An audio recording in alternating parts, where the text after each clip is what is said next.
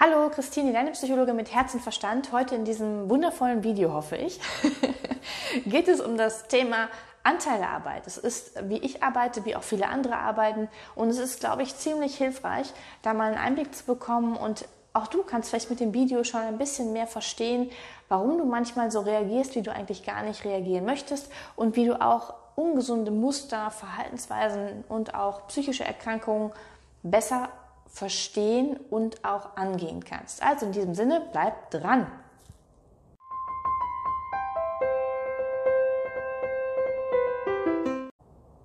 Ich freue mich, dass du wieder dabei bist bei diesem Video und nochmal die kleine Anmerkung, 70% schauen die Videos ohne Abo. Ich würde mich mega freuen, wenn du den kleinen Mini-Button drückst und sagst so, hey, abonnieren, dann bekommt der Kanal hier mehr Aufschwung, mehr Leute bekommen diese Themen mit und wenn du denkst, ich mache schon ganz guten Content, dann ist es, glaube ich, gar nicht schlecht, wenn noch weitere Menschen das erfahren.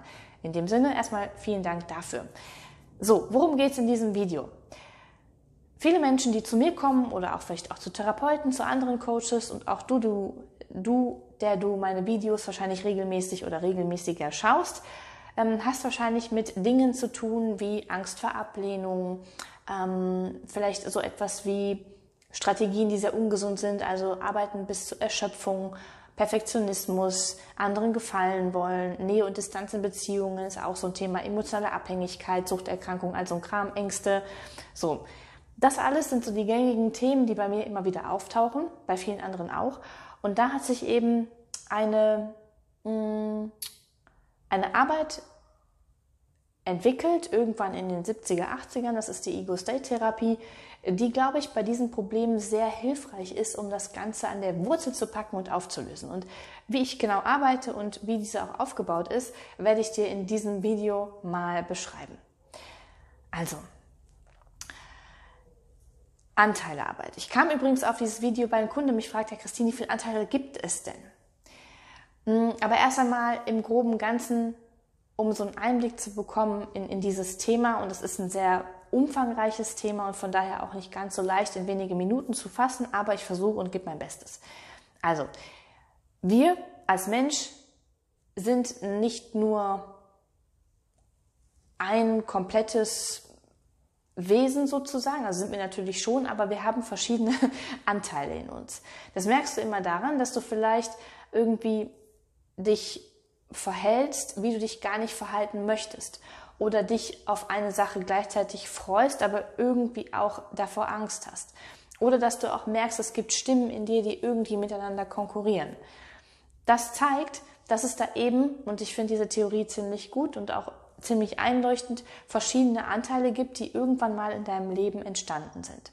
Ja?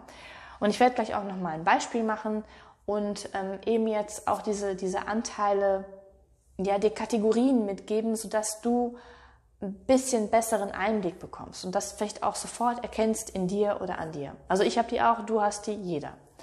Also, es gibt Anteile, die sind gesund, erwachsen, ressourcenmäßig gut dabei. Ja, also es gibt auf jeden Fall den gesunden Erwachsenen, der bei dir zum Beispiel die Rechnungen bezahlt, arbeiten geht, ähm, Auto fährt. Es gibt vielleicht auch in dir so einen Anteil, der sehr wohlwollend ist, der liebevoll mit, mit dir umgeht. Es gibt vielleicht auch einen Anteil in dir oder den du vielleicht noch entwickeln darfst, ähm, der das Ganze erstmal von außen beobachtet, ohne sofort zu agieren und ohne Dinge zu bewerten. Das ist der, der innere Beobachter. Ich habe da auch mal irgendwann Meditationen aufgenommen für meine Kunden. Das ist auch sehr hilfreich, auch aus der buddhistischen Psychologie. Also es gibt Anteile in dir, die eben dich fördern, die mh, mm, dich gesunden lassen, die liebevoll und fürsorglich mit dir umgehen. Du merkst schon, das sind so ressourcenorientierte Anteile. Und die gilt es häufig eben in, ähm, in meiner Arbeit zu stärken, weil die manchmal ein bisschen zu gering ausgeprägt sind oder die anderen Anteile eben im Vordergrund stehen. Eine zweite Kategorie sind die Anteile, die verletzt sind im Grunde genommen. Also wenn du mir schon mehr folgst oder mehr Videos gesehen hast auf diesem Kanal, dann weißt du, dass solche Muster, die ich am Anfang ein wenig erwähnt habe, dadurch entstehen, dass unsere Grundbedürfnisse frustriert werden. Ja, wir kommen als kleines Kind auf die Welt und sind komplett abhängig von unserer Bezugsperson und brauchen ähm, Liebe, Zuwendung, Sicherheit, eine Art von Kontrolle, müssen auch ähm, autonom handeln dürfen und so weiter. Unser Selbstwert muss gestärkt werden, all das. Ähm, ist wichtig. Und wenn diese Grundbedürfnisse frustriert werden über einen längeren Zeitraum oder in einer sehr starken Art und Weise, dann entstehen in uns verletzte Anteile. Oft nennt man das auch inneres Kind. Die sind gekennzeichnet durch sehr starke Emotionen wie Angst, wie eben ähm, Verlassenheit, wie Einsamkeit, wie Wut, wie ein innerer Schmerz. Ja? Und das sind doch häufig die, die, die auffallen. Und die sind auch charakterisiert häufig durch gewisse Symptome.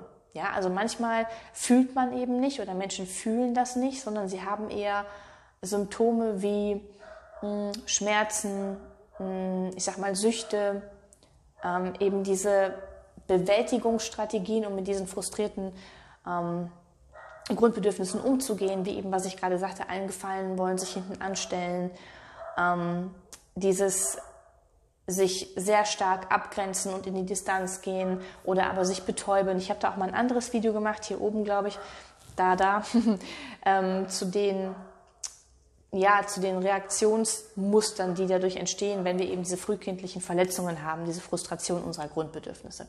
Genau. Aber das sind so diese Anteile, die verletzt sind oder wütend sind.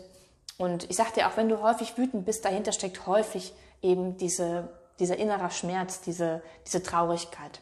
Ja? Und hinter sehr viel Traurigkeit ist häufig übrigens Wut unterdrückt. Und eben diese Bewältigungsstrategien, die da oft sehr ungesund sind, die Muster.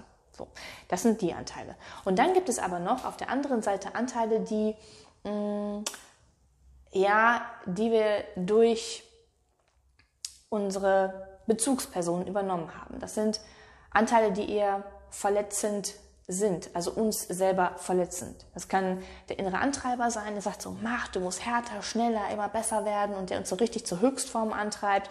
Es kann einer sein, der uns innerlich bestraft durch Abwertung, durch Ablehnung. Ähm, es kann ein Anteil sein, der ähm, dich ständig kritisiert, der sagt, hast du nicht gut gemacht, was ist denn das für ein Mist? Ähm, genau, und es kann auch einer sein, der dich so ein bisschen hemmt. Und das sind natürlich häufig eher durch, durch Gedanken bekommst du das häufig mit.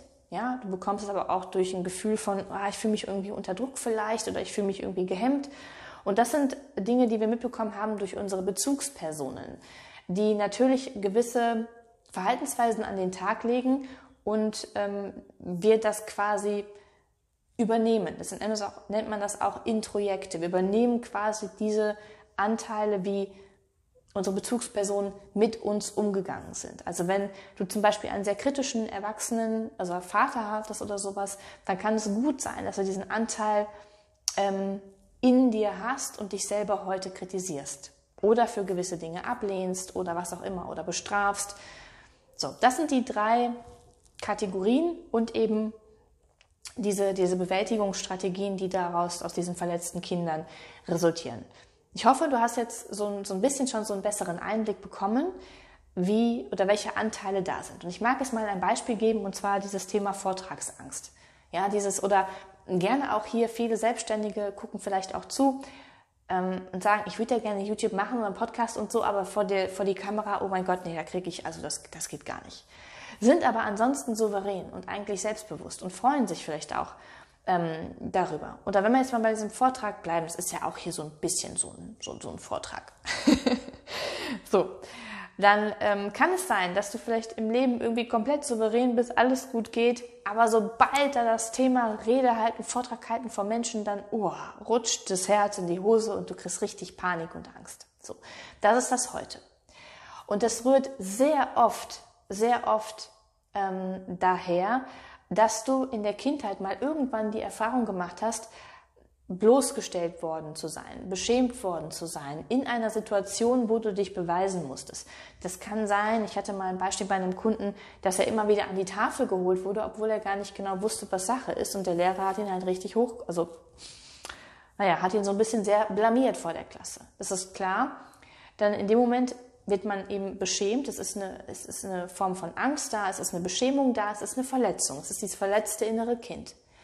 Und das wird quasi getriggert durch dieses, ich muss jetzt einen Vortrag halten und mich quasi wieder beweisen, aber ich könnte ja wieder so beschämt werden. obwohl du vielleicht vorbereitet bist, obwohl das Publikum wohlwollend ist, das ist dann in dem Moment egal. Das ist so ein, so ein ähm, typisches Beispiel. Vielleicht hast du dann auch noch so einen Antreiber in dir, sagt so, mein Gott, stell dich doch nicht so an, das ist doch nur ein Kackvortrag, krieg das mal hin irgendwie. So, das kann auch sein, ja, dass du dann ähm, diesen Anteil auch noch merkst. Möglicherweise bist du aber noch nicht so weit, diese Anteile in dir differenziert zu haben und dann ist es häufig auch eher so ein Chaos oder so eine konfliktreiche Situation.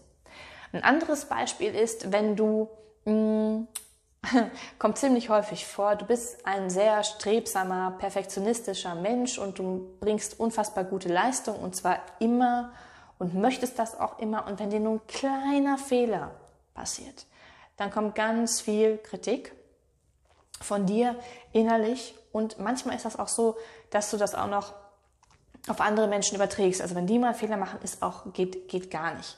Und hier kann es gut sein, dass eben du als Kind irgendwann mal die Erfahrung gesammelt hast oder wiederkehrend die Erfahrung gesammelt hast, dass ähm, sobald du irgendwie nicht so agierst, wie deine Eltern das wollen, das offensichtlich ein Fehler ist, dass du dann wieder eben ja, kritisiert wurdest, beschämt wurdest, mit Liebesentzug bestraft wurdest, was auch immer. Auf jeden Fall hat es irgendwelche negativen Konsequenzen.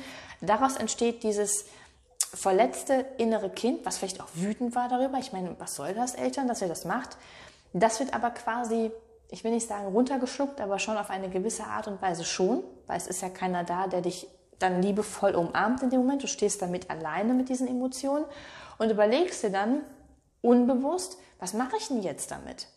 So, jetzt wurde ich mal richtig abgelehnt, vielleicht auch immer wieder. Das tut mir nicht gut, weil ich brauche ja Grundbedürfnis, Zuwendung, ich brauche Anerkennung, ich brauche Wertschätzung, das Thema Selbstwert ja, anscheinend muss ich mich dann so und so verhalten und darf keine Fehler machen. Und das wird dann darüber kompensiert, vielleicht Dinge besonders perfekt machen zu wollen und sich selber, weil die Eltern das auch gemacht haben, stark zu kritisieren. So, ich hoffe, das hat dir jetzt mal einen, wie gesagt, besseren Einblick bekommen, auch mit den Beispielen. Und jetzt, Christine, wie kann ich denn jetzt das lösen? Hm. Für mich ein paar Schritte. Und zwar erstens überhaupt mal die Zusammenhänge klar zu bekommen. Mal deine Gedanken anzuschauen, dein Verhalten anzuschauen, deine Gefühle anzuschauen. Ganz wichtig, Gefühle. Und zu gucken, welche Anteile habe ich denn da? Wo, wo oder wann kommt mein verletztes inneres Kind? Ist das eher wütend oder fühlt es sich verlassen und im Stich gelassen? Dann, welche Antreiber habe ich? Welche Bestrafer, Kritiker und so weiter habe ich in mir, die mir immer wieder das Leben sehr schwer machen und mich frustriert, traurig und so weiter fühlen lassen? Wo habe ich ja, Situationen, in denen ich wirklich mal wohlwollend und liebevoll mit mir umgehe? Welche Ressourcen habe ich? Habe ich vielleicht schon die Fähigkeit, mich von außen quasi zu beobachten und wahrzunehmen, ah, okay, da ist gerade das Gefühl. Hm, spannend. So, das ist dieser wohlwollende Beobachter, der das nicht bewertet. Das ist der allererste Schritt. Der zweite ist es, sich vor allem um diese verletzten inneren Kinder zu kümmern, im Sinne von, dass die Gefühle von damals hochgeholt, rausgelassen werden, damit das Ganze aus dem System raus ist. Ich drücke das jetzt mal so ein bisschen platt aus, weil das Ganze ist natürlich auch in unserem Nervensystem alles eingespeichert und ähm, etwas, was so abgespeichert ist, auch emotional, kann halt nur triggern, wenn die Emotionen wieder rauskommen, bildlich gesprochen und geheilt werden, auch wieder bildlich gesprochen, gefühlt werden und du dich darin als Erwachsener, als gesunder Erwachsener quasi halten kannst, dann beruhigst du quasi diesen inneren Anteil, du gibst ihm Trost, du gibst ihm die Wertschätzung und dann ist irgendwann auch gut. Und das heißt im Prinzip, dieses innere verletzte Kind, wie auch immer, zu heilen und zu integrieren. Dass der Anteil auch einfach dann mitbekommt, hey, es ist nicht mehr damals. Es ist nicht mehr 1900, hast du nicht gesehen, sondern es ist heute 2023 und ich bin erwachsen. Aber dafür braucht es eben das Zulassen von Emotionen und das Halten können dieser Emotionen und diese Fürsorge und diese liebevolle Zuwendung dieser verletzten Anteile. Ist ja logisch. Das, was die Eltern hätten machen müssen. Und bei den Bestrafern, da geht es dann auch darum, das ist vielleicht ein dritter Punkt, ähm, diese Kassen, manchmal wirklich Kassenüberzeugung, so ich sage jetzt mal dieses ganz plumpe Beispiel, ich darf keinen Fehler machen, wenn ich einen Fehler mache, bin ich nicht in Ordnung, ähm, zu hinterfragen und eine neue Überzeugung zu integrieren. Sind Fehler wirklich nicht okay? Also ich sage, Fehler sind jedes Mal eine Möglichkeit, weiter zu wachsen. War halt ein Versuch, hat nicht, hat nicht geklappt, dann ist es halt so. So what? Hm? Ähm, und dann auch eben im Verhalten das zu ändern im Sinne von, wenn du mal einen Fehler machst, fünf gerade sein lassen, beziehungsweise sagen, ist okay, gehört dazu. Das klappt natürlich nicht von Anfang an, aber es ist natürlich ein, ein Prozess, der ein bisschen dauert. So, das war jetzt das Mikro. So, das ist ganz, ganz wichtig und so würde ich sagen, funktioniert Heilung. Ja, auf der einen Seite dieses Emotion, dieses, dieses rationale Verstehen, das emotionale halten können, rauslassen können, fühlen können und auf der anderen Seite eben diese, nochmal diese kognitive Ebene, neue Glaubenssätze, ja, für dich wirklich einfach mal aufschreiben und sagen, so, das, so, so möchte ich mein Leben führen, so möchte ich von mir denken, so möchte ich von anderen denken und dann dementsprechend dein Verhalten Schritt für Schritt anpassen in kleinen Schritten. Für mich ein ganz wichtiger Punkt, weil das, du merkst, es ist ziemlich komplex und es braucht eben manchmal auch die Unterstützung von außen. Ähm, ich auch, gar keine Frage, weil es ein, ein ganz, ganz ja, wichtiger Faktor ist, solche Sachen, die man sich selber eigentlich geben soll in dem Fall. Weil diese Arbeit mit verletzten inneren Kindern ist teilweise schon sehr emotional sehr heftig auch, gerade wenn es auch noch Traumatisierungen sind, dann bitte auch gar nicht alleine machen. Ähm, da mal zu hören, dass der Therapeut, der Coach diesen Elternanteil übernimmt, der dich auch mitreguliert, dir die Dinge sagt und mitgibt, das ist so heilsam. Das ist quasi eine richtige Nachbeälterung, Nachbeälterung, so nennt man das auch noch von außen.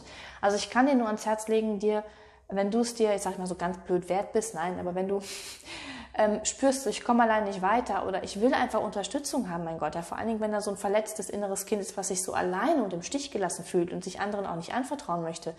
Ja, wie heilsam ist es dann, wenn du eine Bezugsperson hast, mit der du das aufarbeiten kannst? Das ist mega. Kann ich aus eigener Erfahrung nur sagen. So, in dem Sinne, ich hoffe, das Video hat dir geholfen, hat dir Spaß gemacht.